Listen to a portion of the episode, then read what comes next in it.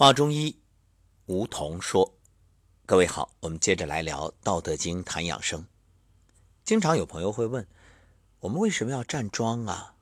究竟对身体有什么好处？这么问呢，我非常理解啊，因为现代人实在是太忙了，时间宝贵，没用的事儿懒得去做，只做有用的、有目的的、能有好的结果的，这很正常。”是啊，为什么要站桩啊？看上去它远不如跑步那么痛快，也不像举杠铃、哑铃这样能够雕塑好身材，而且啊，似乎没什么运动量，有的连汗都不出。于是呢，年轻人根本不屑一顾，说这是老年人才玩的玩意儿，这没什么意义。究竟有没有意义呢？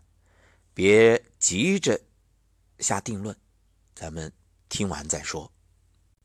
依据天人合一的理论啊，人类是大自然创造的一个个体，人体啊就是一个小宇宙，它和宇宙呢相互呼应，所以它其实本身也是一个信息接收器。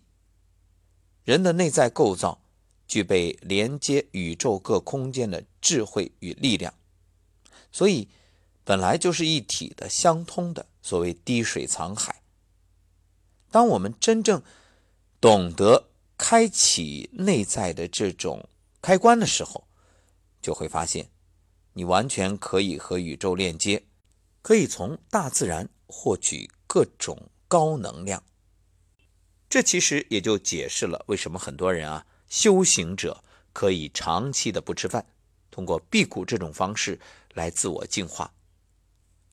那么问题来了。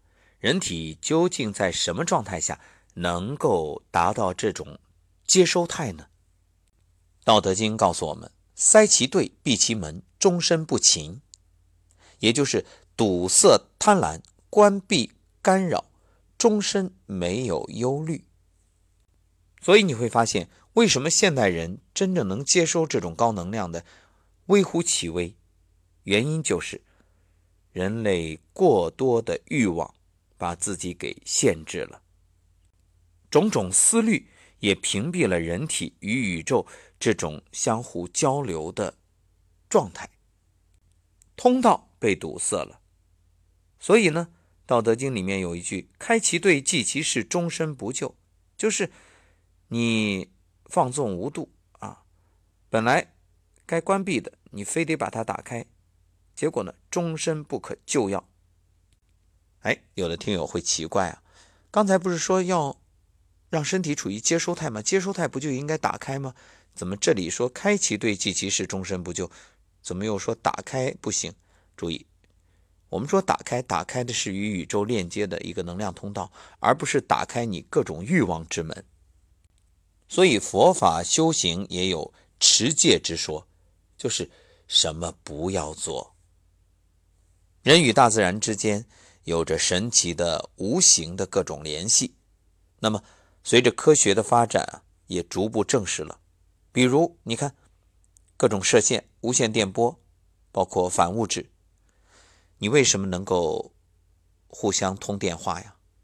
很简单呀，因为我们都有这个看不见的电波、看不见的这个信号。那为什么有些时候你想找他，你知道他的号码却打不通呢？因为他没开机呀。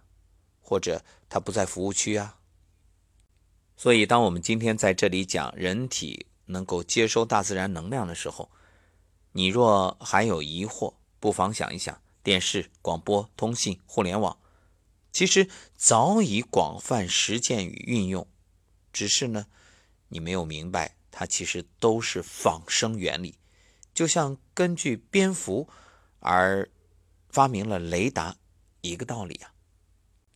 当然了，我们刚才所举的这些例子，生活中随处可见的、随处可发现的电波，都是人为的。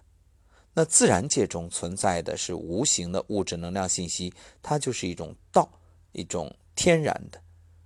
你只有让自己处于宁静无欲的状态，所谓清静为天下正这种守母状态，才能接收。哎，说到守母啊。什么意思？《道德经》第二十章“自我解脱”有这样的描述：众人皆有余，而我独完四比。我独异于人，而贵十亩。贵十亩，什么意思？说明人的身体是远古的身体，人的身体是大自然母体的身体，所以体内有一套软件系统，可以直接从大自然得到营养。就像我们说，你这电脑出了问题，你把它格式化，对吧？重新启动，重做系统，好了。人体也可以呀，也可以复原。人体也给了你好多机会，提醒你，让你复原。比如说你各种疾病，那是提醒你出问题了，赶紧改。各种疼痛呢，也是告诉你，哎，不通了，想办法赶紧通。所以这个时候，你只要懂得适可而止，懂得改变不良的生活习惯，从饮食也好，情绪也好，睡眠也好，调整过来。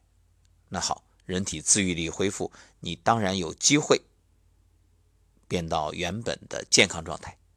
只可惜现代人啊，观念上有一个最大的问题，就是不懂得这疾病是礼物，是提醒，而总想着把疾病当敌人去征服。